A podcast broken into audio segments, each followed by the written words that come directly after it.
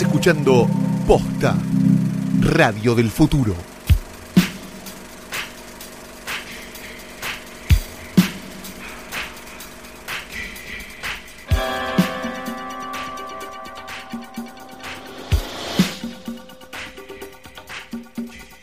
Tardes, buenos días, buenas noches, o lo que sea que coincida con este momento en el que le diste play a este nuevo episodio de Hoy tras Noche. Mi nombre es Fiorella Sargenti. Mi nombre es la malograda Pequeña P.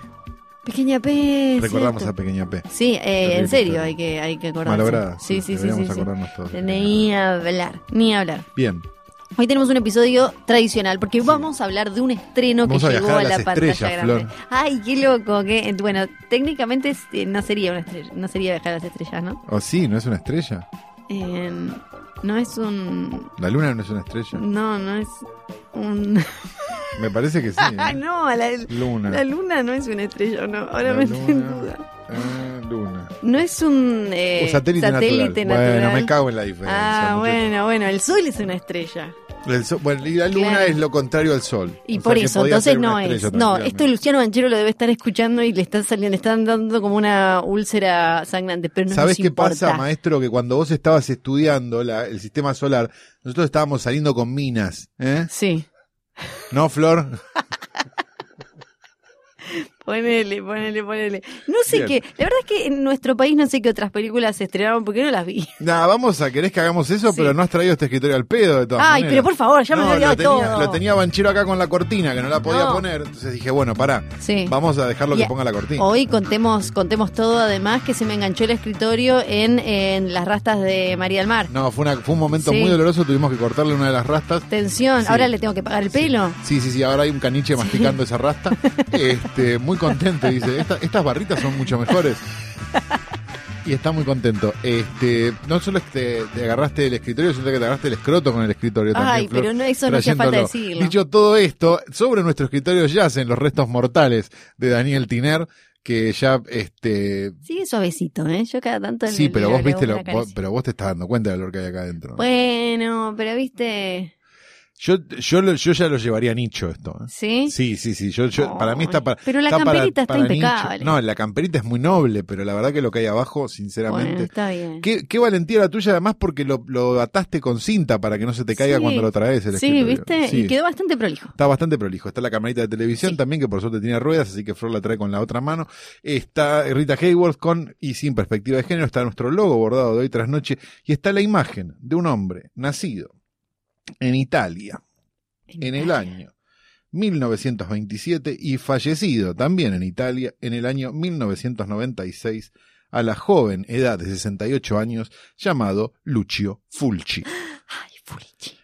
Fulci, Fulci es, además de un montón de cosas, uno de los directores italianos de cine de terror más interesantes que ha dado este Italia, de verdad. Digo, junto con Darío Argento, pero me parece que, que a la diferencia de Darío Argento, me parece que estilísticamente Fulci tenía más recursos que Argento, que tenía algunas buenas películas y después resultó ser un- una gran estafa. Este, el punto es que Fulci tiene, además de todas las cosas, junto con Argento, tiene, tiene como un gran mérito, que es este, haber sido el responsable de dos películas, que son Zombie y Zombie Sí. 2, que en realidad es Zombie 2 y Zombie 3. Sí. ¿verdad? Esta es la historia que vamos a contar. Alguna vez hablamos de la, de la, de la disforia de números en este Noche Alucinante en nuestro país por culpa de que Diabólico no le ha ido bien. Sí. Entonces, Noche Alucinante pasó a ser, en realidad era Diabólico 2. Sí. Entonces, Evil Dead 2 pasó a ser Noche Alucinante. Entonces, Evil Dead 3 pasó a ser Noche Alucinante 2. Ujú. Bien.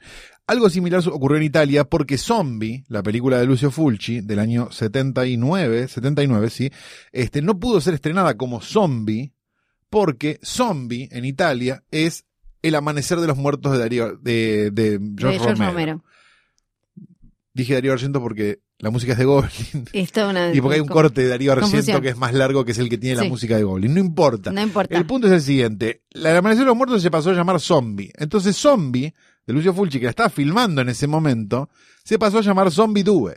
Claro, porque si uno mira las fechas, eh, el amanecer de los muertos es del 78 y Zombie 2 Es del 79. 79. Y en esa época además los tiempos no, no, no eran tan rápidos. Exacto.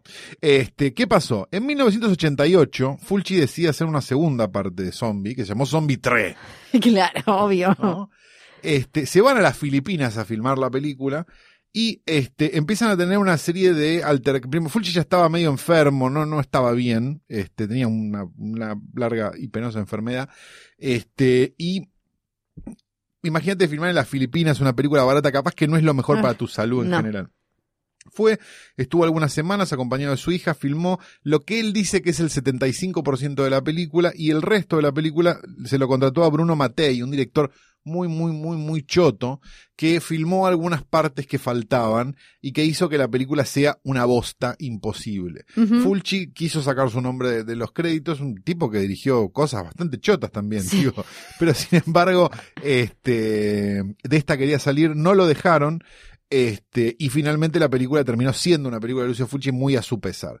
¿Qué es lo más meritorio de Fulci y de toda su carrera? Que Fulci nunca cambió su nombre a lo largo de su, de, de su carrera, incluso cuando quería vender sus películas al exterior. En general, los directores españoles o los directores italianos que tienen nombres que a lo mejor no suenan tan, Se ponen este, se ponían Chuck sobrenombres. Jones, cualquier Claro, cosa. sí, no, digo, Sí. O, o nombres que se le parecían. Por ejemplo, Luigi Claro. Cozzi, el director de, Sí. de Lean Contamination, de quien hemos hablado en algún momento acá, se llamaba Louis Coates. Claro. Digo, había como una cosa. Sí. Y Fulci, sin embargo, un italiano de pura cepa, un hombre este, con una musarela que le salía por el costado de todo, siempre fue Lucio Fulci. Y es la razón por la cual, primero, eso, y segundo, que deberíamos revisar su obra, por favor, es la razón por la cual está en su porta, en nuestro portarretratos del día, de la fecha. Yo pensé que le alcanzaba con la pelea del tiburón y el zombie de Zombie 2. Bueno, también eso, ¿no? Y porque filmó una pelea entre un zombie y un tiburón, sí, claro.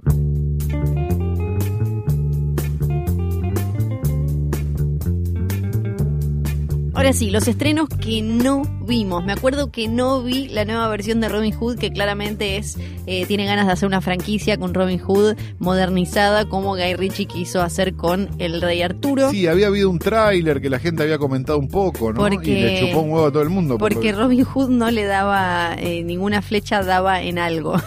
sí, ah, Habían hecho el análisis del tráiler Ah, me acuerdo. y Robin. Hood tira flechas, obviamente, durante todo el tráiler y ninguna son como los Stormtroopers. Ninguna le da algo. Y ahí nos preguntamos, me acuerdo, si era tan más importante que ninguna flecha le diera nada en el tráiler de Robin Hood Sí. o si efectivamente que hubiera un boludo viendo a dónde iban las flechas, ¿no?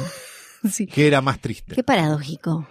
Eh, bien, hubo nueve estrenos además de ese, una de la que vamos a hablar, así que no la vamos a No, nombrar porque vamos a no. poner un montón de misterio, Obvio. a menos que hayan leído el nombre del capítulo. Este, también se estrenó Familia al Instante, ¿eh? una comedia con Mark Wahlberg. Mark Wahlberg, siempre El recordemos. cristiano Mark Wahlberg. ¿no? Exacto. Él, eh, el actor que tiene un montón de Transformers, tiene las del Osito Ted, tiene comedias con Will Ferrell, Sí. eh, no me eh, tiene la de Shyamalan, eh, la, la vergonzosa de Shyamalan, la de los las plantas son los villanos, Sí. y se avergüenza de Boogie Nights.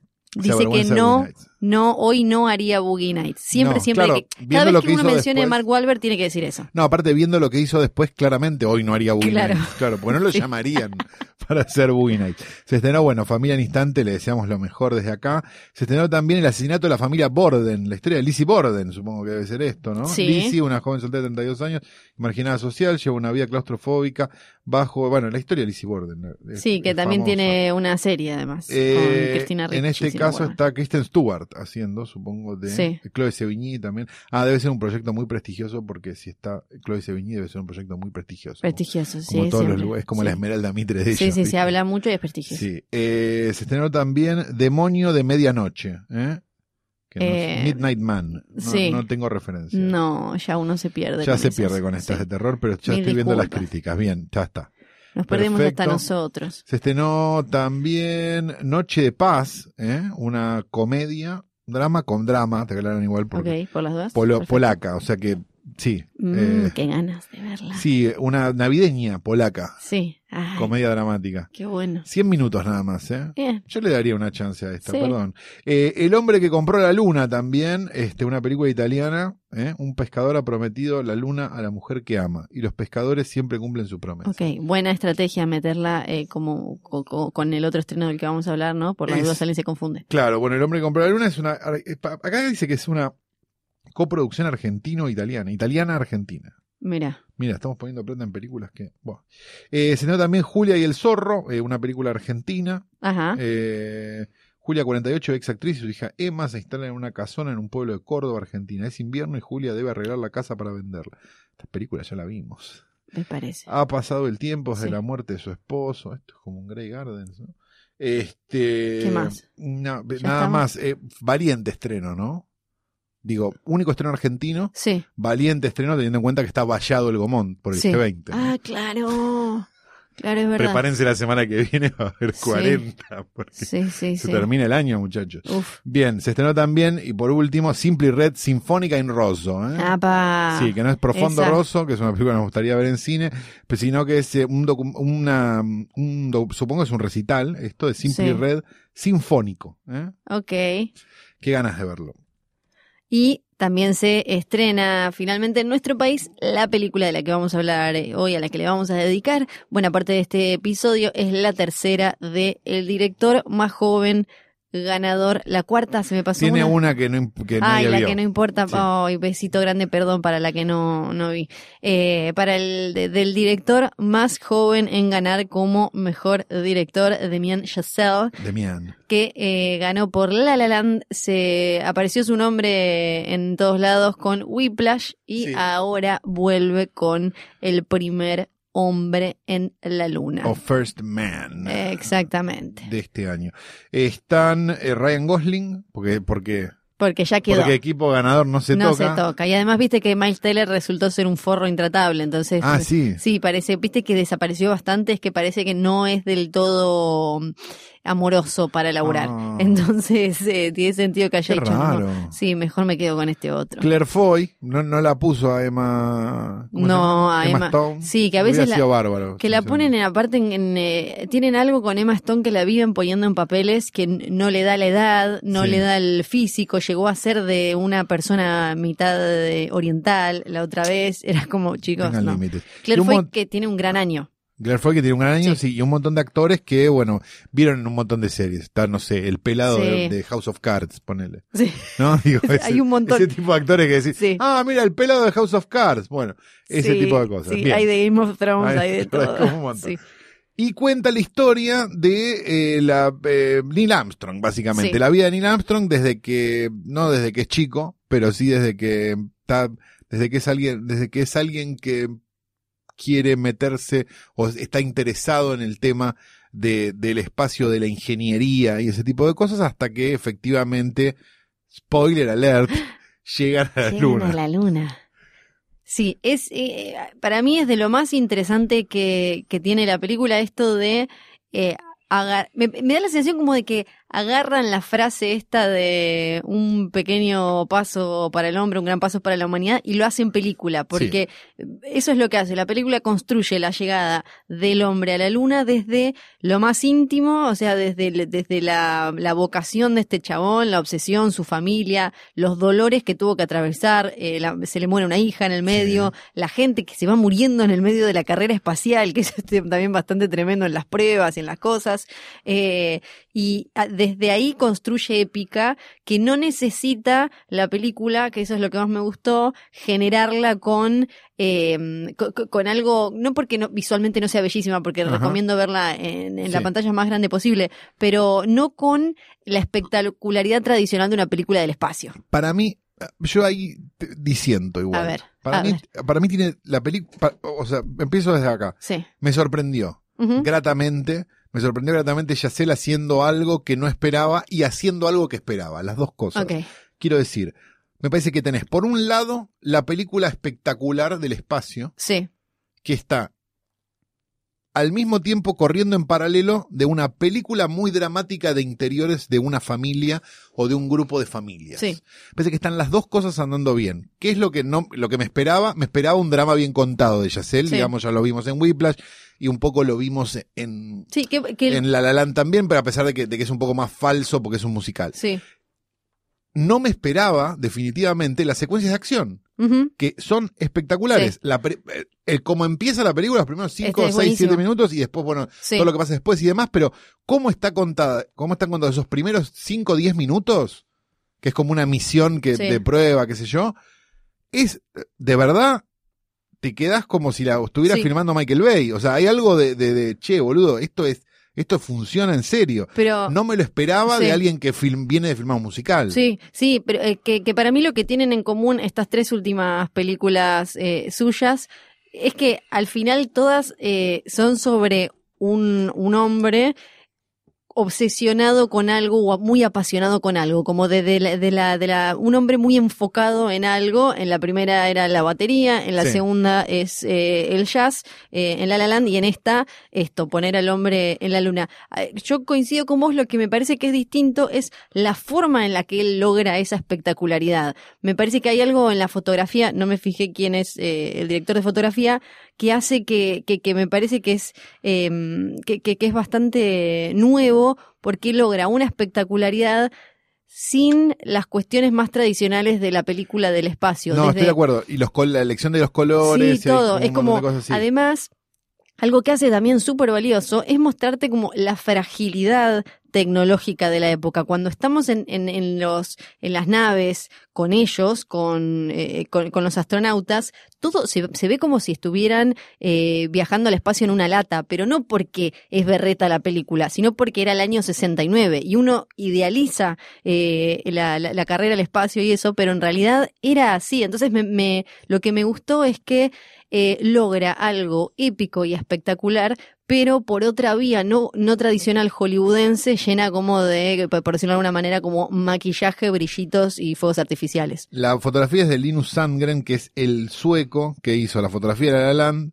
Y ahora viene la parte donde es totalmente lógico. La fotografía de American Hustle Ajá, y la fotografía de Batalla de los Sexos. claro. O sea, es alguien que filma Sí, retro. Tal cual, es verdad, porque justamente eh, me acuerdo de haber hablado Entre de esas. otras, digo, pero, Sí. pero tiene como esa, esa idea de fotografía, este, como vieja escuela, me da la sensación, por nombrar algunas. Está bien Sí. que son películas que pasan en el pasado y capaz tenés ese tipo de fotografía, pero, pero, pero, pero Porque, parecería, Eh, ¿no? hasta los planos cuando vemos como eh, en primera persona como si fuéramos él y eso, eso logra algo súper impactante y conmovedor, pero no de la manera tradicional. Yo me acordaba de, por ejemplo, Apolo 13 de Ron Howard, que tiene una forma como más eh, old school, espectacular, emoción, medio como...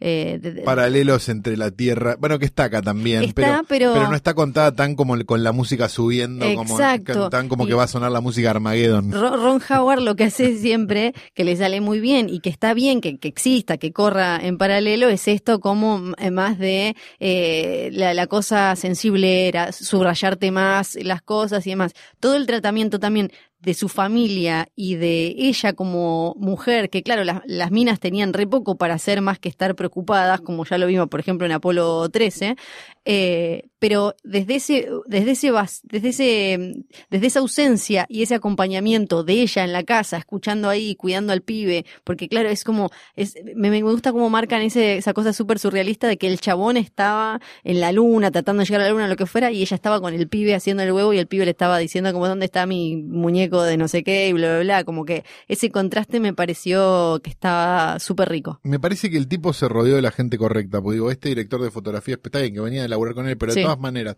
hay algo donde decís eso. El guionista es eh, Josh Singer, que es el mismo guionista de Spotlight Ajá, y de The Post. sí, O sea, es un guionista que se especializa en películas biográficas o Sí. basadas en hechos reales, a pesar de que esté basada en el libro sí. Sobre este Sí, que a veces es más difícil porque estás agarrando algo que es de la vida real, que un tipo ya recortó y, y, eh, armó de una manera en un libro y después vos venís y agarrás ese libro. O sea claro, que, entonces hay algo, hay algo me parece como, como que dijo, bueno, hagamos todo bien sí, y, y que todo salga bien. Y, y todo salió bien, digo, y Sí. no le resta mérito esto a Yacel, porque la verdad que los planos están bien. Sí. O sea, digo, hay algo de, de, de, de- de- todo, siempre me, me- me- no me dejó de sorprender nunca, ¿viste? Cuando va el coso ese de los tres, de, de los tres eh, ejes, ¿viste? Sí. Que, que tiene como esa, esa secuencia medio, que decís, esto no, no parece filmado por alguien que filma musicales. Este, porque viste que el musical es más como un traveling Sí. de costado que te muestra Sí. toda la, la coreografía de todos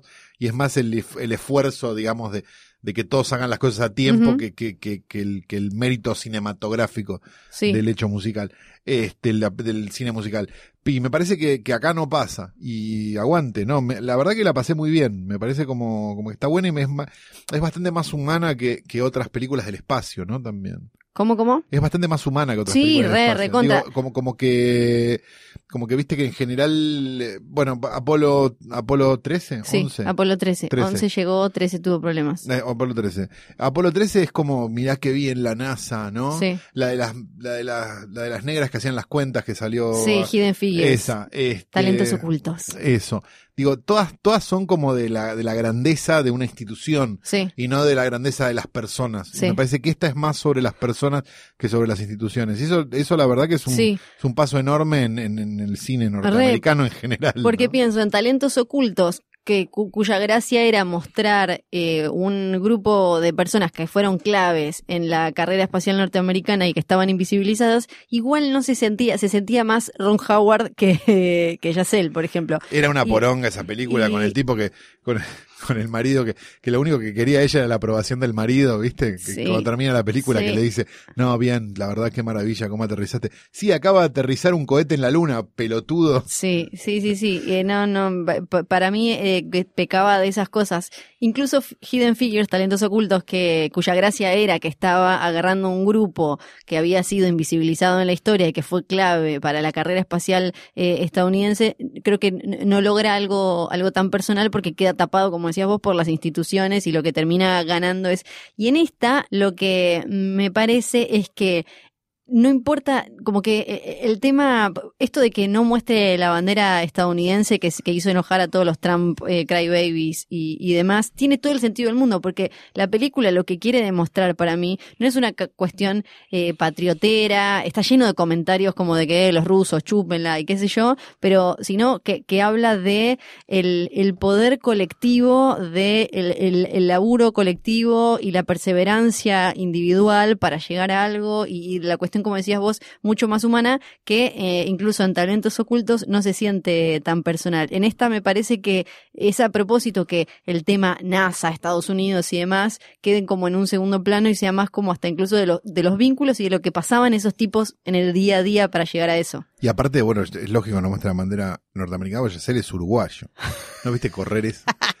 Este, no, pero, pero me parecía que Talentos Ocultos lo que tenía era como una cosa medio, medio mezquina de, de hablemos de estas mujeres, pero Sí. no es tan importante, es más importante que los maridos las aprueben, ¿no? Tenía Sí. como una cosa medio chota de, Sí. de, de- de tono y que, pasa que, que, no- era muy además tradicional de cuentito que al final tiene que te tenés que quedar con una sonrisa. Era Entonces para viste el que Oscar. al final es como toda felicita Qué y plato. el final de esta me parece fabuloso, el final de First Es Man. fabuloso. Y mm, eh, la, la- había comprado los derechos Clint Eastwood que ya hizo Space Cowboy, Cowboys, ¿te imaginas? No era muy buena. No, Cowboys. ¿te imaginas si hubiera dirigido esta? Ahí sí que para mí sería, porque con lo que le gusta a Clint Eastwood, Poner endiosar bandera. a la bandera yankee y a los tipos haciendo cosas, si te fijas, sus últimas películas son todas de tipos, un tipo que no fue en contra de las reglas y logró todo y salvó al mundo y qué sé yo, eh, hubiera sido una grasada. Sí, pero no no la hizo finalmente Eastwood porque había pedido un tráiler para él solo y la potestad de matar un negro durante el rodaje.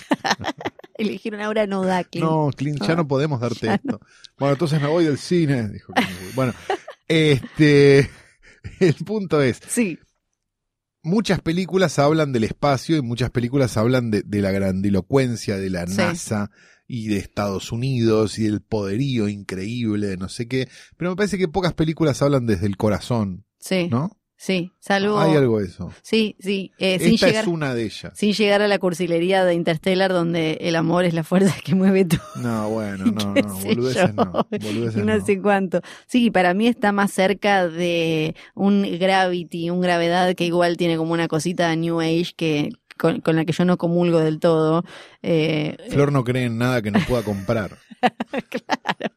Que no, no- nunca, por ejemplo, hay unas cosas del final que siempre me parecieron como medio una cursilería de New Age cuando agarra la tierra, que, que no eran necesarias, que eran como medio redundantes, y me parece que esta no tiene todo eso. No, no son iguales ni de casualidad, estamos solo hablando de películas relacionadas con el viaje al espacio. Se me ocurre que se podría eh, hablar de, de alguna película del espacio que quizás la gente no vio y que, y que a lo mejor este podía, ¿Cuál, podía cuál, estar cuál, bueno. Una película de 2001, un tipo que se llama Cory Maccabi, que es como un loco en realidad, Ajá. que tiene pocas películas, Sí. este, se viste medio de cowboy, anda por ahí por la vida. Bien. Dirigió un western y dirigió esta otra película y alguna más, pero es como un tipo que hace cortos, es más como Sí. parecido a alguien que se dedica al arte que a alguien que se dedica al cine. Es de 2001, se llama The American Astronaut, el americano, el astronauta americano.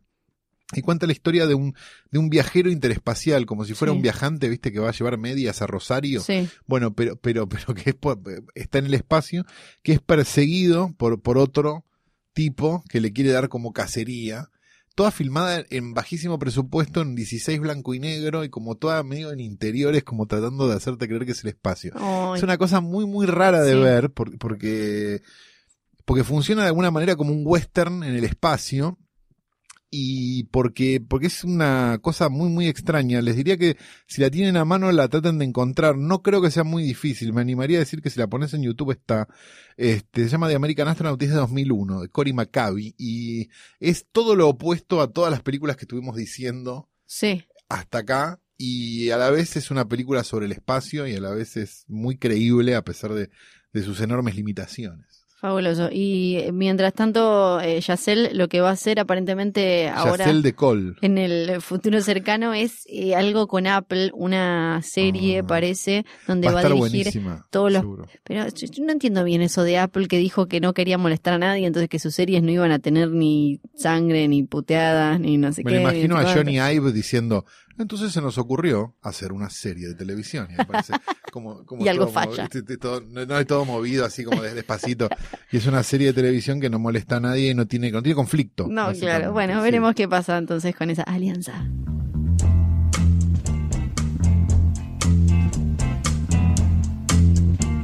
Es a través de la suspensión de la ley vigente en la provincia desde 1993 que prohíbe la caza de este animal y otros en ese entonces en peligro de extinción. La norma deberá ser promulgada por el Poder Ejecutivo. Legislatura aprobó la caza y comercialización de guanacos en la isla. ¿Qué isla? Tierra del Fuego, de la cual viene Fiorella Sargenti. Eh, Yo entro como Rocky, ¿no? Ustedes no me están viendo, pero entro como ¡ah!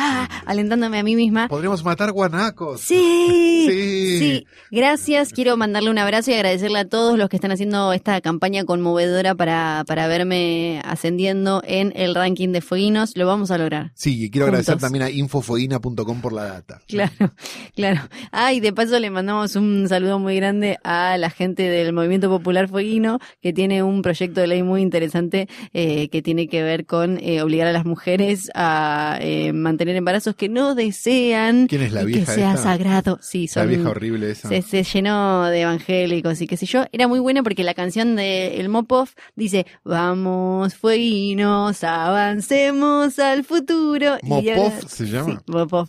También está el movimiento popular neuquino y no me acuerdo qué otro. ¿eh? Mopón. Sí, no, no sé cómo se llama, pero me acuerdo que... Es muy bueno que, que avanzan hacia el futuro y el futuro está lleno de hijos que no quieren. Es es la edad media, está yendo para atrás, amigo, era para adelante. Pero bueno, hoy eh, sí vamos a ir para atrás porque en los caprichos de Flor no vamos a ir tan atrás como vamos siempre. Ay, Flor. Igual vamos a celebrar los 25 años de Filadelfia. Bueno, es bien tu onda. Es bien mi onda, Sí. es bien mi onda.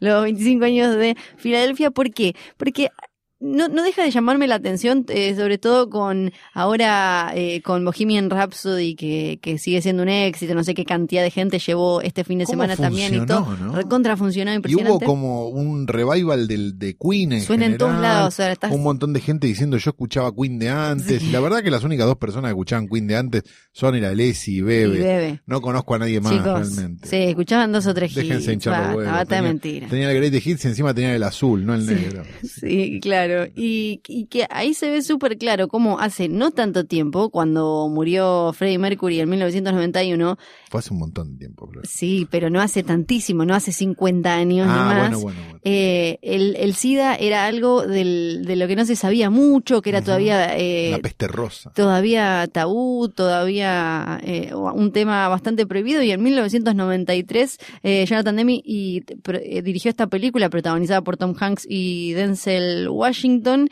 cuando no era algo que se hablaba o se mostraba, que quizás ahora nos olvidamos y nos quedó eh, a los que estábamos en aquella época, ah, Flor era re vieja. Eh, tenía cinco años. No te hagas la que. Nos queda el recuerdo de haber visto la película y demás, pero quizás no el marco de que no, era, no fue una película fácil de hacer porque no era un tema que se estuviera tocando en todos lados. Yo me acuerdo un poco más del marco y, y sí, era, era, era, un- no tiene un escándalo, sí, pero sí era una película que, de la que se hablaba mucho. Me parece que era una película sobre el- los temas, los temas que hay que tocar, viste, como esa cosa bordeando lo exploitation, digamos, lo- Sí. la, y la gran diferencia que había entre Filadelfia y una película de Enrique Carreras, me parece era que esta estaba bien filmada, ¿no? sí, sí. Pero digo, mayormente, moral, digamos, del- desde el costado moral, me parece que, que había algo medio, medio, medio carreras, medio las barras bravas, medio delito de corrupción, Te- detrás de, de, de, de Ujú. hacer una película con el tema tan, tan en boga y tan Sí, ahí. teníamos además un Tom Hanks que estaba súper arriba, eh, no solo, bueno, además de ser como el jovencito gracioso en los 80 y hacer despedida de soltero, Sí. En el- ahí ya, ya para 1993 había eh, aparecido en Sintonía de Amor, estaba como quería y de golpe elige hacer una película donde va a interpretar un personaje gay, algo que, que tampoco era común en esa época y lo mismo para Jonathan Demme que venía de El silencio de los inocentes, una película súper popular, elogiada, oscarizada y demás y eligieron contar esta historia que al principio que fue muy importante que se sumaran nombres grandes para que llegara a hacerse, eh, hacerse la película, porque era de- había quedado eh, dando vueltas por ahí y tuvo un impacto súper importante en, en, en la comunidad LGBT y en, eh, en, en la, la- la comunidad con HIV, eh, porque eran temas que no se estaban hablando. En esa época era como lo vimos en Bohemian Rhapsody, por eso es que eh, me acordé y también me pareció importante cuando se ve en, en el noticiero, cuando, cuando se empieza a hablar en la película de el HIV, que, que ni siquiera sabían bien cómo se contagiaba y demás en los años 80. Entonces en el... Nosotros en- pensamos que fue por el macaco en Brasil. es nuestra teoría y la vamos a sostener a muerte. vamos a tirar esa esa teoría, así que me, me parecía que estaba bueno recordar Filadelfia porque ahora quedó como ah, la película de Denzel Washington con, con Tom Hanks, pero tuvieron que darse un montón de cosas y tuvieron que ir sumándose un montón de nombres como eh, Bruce Springsteen que hizo eh, la canción Streets of. Philadelphia, exactamente, que ganó el Oscar, canción. y es una de esas veces en las que un montón de nombres ya prestigiosos ayudaron a empujar una película que probablemente sin ellos no hubiera podido hacerse y que puso eh, eh, en el candelero temas que eran tabú hasta ese momento. Un besito grande, feliz cumpleaños para Filadelfia. Te agrego una postilla que no tiene absolutamente Por nada favor, que a ver. ¿Viste la cuenta de Instagram de Tom Hanks? No, pará, lo estaba siguiendo en Twitter y me aburrió. eh, Tiene una obsesión por sacar objetos perdidos caídos en la Ah, calle me parece fabuloso. que me parece fabulosa. Me parece muy gracioso en general Tom Hanks. hace eso, no, no, no, no termino de entender muy bien por qué, pero hay muchas fotos tipo una paloma muerta. Es Ay, como, es muy bueno. digo, si no fuera Tom Hanks, esta cuenta la estaría persiguiendo la CIA, el FBI por lo menos, ¿no? Como, Es re, ¿qué es re de- problema tiene? Es re de esas cuentas cuando alguien te dice como "Ah, antes eras chévere o no sé qué y entras a su perfil y es una foto en la que ellos mismos se estrellaron con su propio flash y, y de Sí. golpe son todas cosas súper freak que dan miedo. Mira, no lo ¿No te tenía. da miedo la cuenta de Instagram de Tom Hanks? Sí. A mí me da mucho Lo voy a miedo. empezar a seguir. Poco menos enojada. Em, vuelvo a agradecerle a todos por la campaña para, para que, lleguemos al podio de Fueguinos. Eh, me acerco a la puerta de este lugar, vengo preparada, me puse un, pañuelito con perfume de rosas para, para pelear contra la, baranda que sale de acá y con el señor que me dio mala onda, que yo. Abro la puerta y hace como chichín, chichín la campanita del videoclub del tío Calu. Esa caca no es mía. No parece de No es animal esa mía. caca, no es de gato. ¿o no? No, ya sé, no, Ah. no es, pero no es mía, es humana, pero no es mía. Y- ¿Pero de quién puede ser? No sé, por la mía es mucho menos dura. Ah, oh, ok, claro, tiene sentido. Mucha carne, me parece. Sí, eso. dicho esto, vamos Sí. a recomendar unas películas para que ustedes puedan llevarse a sus casas y ser muy felices. Revisé la lista que Sí. hicieron en IMDB, así que esta no está repetida. Y me Ah, sorprende no haber recomendado todavía esta obra maestra de 1986 de un director que tiene una carrera como mínimo espaciada que se llama John McNaughton. Buen este es el primer largometraje de John McNaughton de 1986 que después dirigió después de dirigir esta dirigió una película de, de un monstruo espacial, una cosa rarísima llamada The Borrower en 1991. Después eh, hizo algunas cosas para televisión y demás y después dirigió Criaturas salvajes, por Sí. Claro. ¿no? Y después hizo alguna otra película, después dirigió muchas series de televisión, hizo un Masters of Horror, hizo una serie de cosas, pero por si hay algo por lo que es famoso John McNaughton y será famoso Ah, toda su sé, vida, ya sé. es por su primera película de 1986 que recién en Estados Unidos se estrenó en 1990 y acá se estrenó en el 91-92 gracias a la este siempre feliz participación en la distribución cinematográfica del querido Pascual Condito llamada Henry, retrato de un asesino o Henry, Portrait of a Serial Killer. Sí. Está medio basada casi en una historia real, digamos, una especie de... de- Como todas las asesinos seriales Sí, que de algún bueno. lado cosas. Exacto, que era Henry Lee Lucas, que era un asesino bastante redneck y bastante osco, que hizo de las suyas en los principios de los 80, creo fin de los 70, principios de los 80. Y la película, este... Protagonizada, perdón, por Mike. protagonizada por Michael Rooker. Sí, que eh, lo vieron haciendo el hermano de Daryl Dixon en The Walking Dead y es como actor fetiche de James Gunn, Blessed. Eh, no, igual ahora va a dirigir, Va a eh, dirigir, eh, se, ah. se fue a, a DC, eh, donde hace de Yondu, por ejemplo, en Guardianes de la Galaxia, pero aparece en un montón de películas de James Gunn. Sí, y también este lo pueden ver como, como si, si se acuerdan de Mallrats, es el pelado de Mallrats. que También. tiene- que tiene un momento muy choto cuando le, le dan la mano, este, después de meterse la mano en el culo. Bueno, Henry, retrata de un asesino, es la historia, decíamos, de Henry Lucas y de su compañero Otis, de un, que, que terminan como juntándose para cometer una serie de crímenes y demás. Lo que tiene interesante la película y lo que la convierte en algo tan rupturista es que fuera, digamos, de lo que suelen ser las películas de asesinos en serie, lo que hace es tener una postura medio casi de cine de arte frente a una película de asesinos en serie. O sea, vos casi no ves los crímenes, los crímenes están en off, vos ves el resultado y escuchás lo que pasó Sí. y es terriblemente aterrador verlo de esa manera en lugar de verlo este sucediendo. Finalmente después en un momento lo terminas viendo sucediendo, pero pero mayormente lo que lo que vos ves son las cosas que pasaron y escuchás lo que pasó, pero no, o sea, ves el resultado y Ujú. escuchás lo que pasó. Sí. O sea, que tiene como una exploración del sonido muy, muy interesante. Rooker es el mejor papel de, la, de su carrera. Digo, no hay nada que haya hecho mejor que esto en su vida. Digo, yo lo Sí, veo. sí, siempre quedó marcado como. de hecho, yo lo veo y lo veo, veo a Henry, no veo a otra persona Sí. más que a él.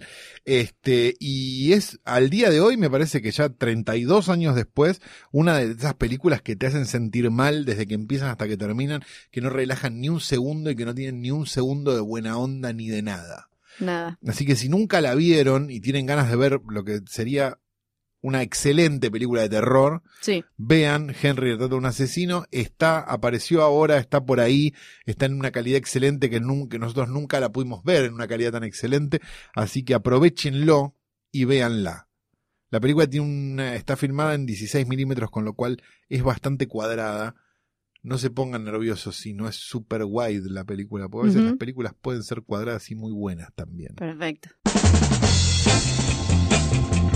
Bueno, terminamos. Yo ya me olvido. ¿Qué es lo que tenemos que vender ahora? Eh, Ahora tenemos Hay que decir cosas. Sí, tenemos que decir que Luciano Banchero Sí. es el mejor hombre que ha pisado esta tierra. Sí, parece Estoy que leyendo sí. un papel que me Sí, dijo. eh, si lo mandaron por fax Sí. recién, llegó de las Es oficinas el centrales de mejor posta.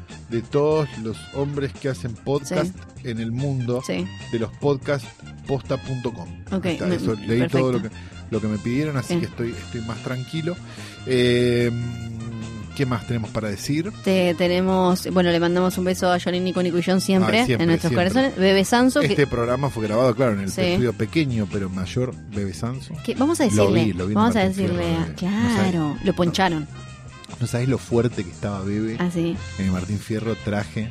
Estaba con la señora, así que yo no, quise decirle mucho, pero le mandé mensaje hot eh, Ah, la transmisión. Tipo dick pics desde Sí, el baño le mandé o desde la mesa. Desde la mesa, ¿no? Claro, con la servilleta es grande. eh, Martín Fierro, ¿quién se va a sorprender? Sí, sí. Este, así que nada, estamos muy contentos con Bebe y, y su no ganó, pero pero fue homenajeado igual, la gente Sí. lo aplaudió mucho. Sí, sí, sí. Así que merecidísimo como siempre porque lo amamos con locura y pasión fuera de todos los chistes que Claro que sí. sobre su estatura. Siempre. ¿Qué Tenemos más? entradas para. Sí, hay unas Hay entradas. Ah, me habían dicho algo. Sí, va a haber una va a haber una búsqueda del tesoro. Estamos viendo Ah, la zona. Porque. A ver, pasó, los, pasó esto. Sí. Banchero ya las dejó. Las Ah. entradas escondidas, Ya tenemos la localización. Bien. Pero están dentro del vallado del G20. ¿Y la, se, la lleva, se la lleva Macron? Putin. No sabemos muy bien. Si, si, si no se considera un objeto Sí. explosivo, si no hay ningún problema, van a seguir ahí cuando termine el tema del vallado y ustedes pueden volver a Y- entrar. igual por las dudas, si quieren pueden intentar con el vallado. Nosotros Claro, igual no nos otra- hacemos responsables. Exacto, pero ustedes se acercan hasta el vallado y dicen, vengo a buscar las entradas Claro. del posta offline, le Sí. gritan al gendarme. Sí. Y en una de esas, si el gendarme no las quiere él, te las da. te las da. Perfecto, fabuloso todo. Entonces, Dicho Eh, todo esto, ya nos podemos despedir. Basta, Entonces, eh, yo sigo siendo Fiorella Sargenti. yo no sé quién soy yo. Ay, él ya se olvidó. Bueno, chao.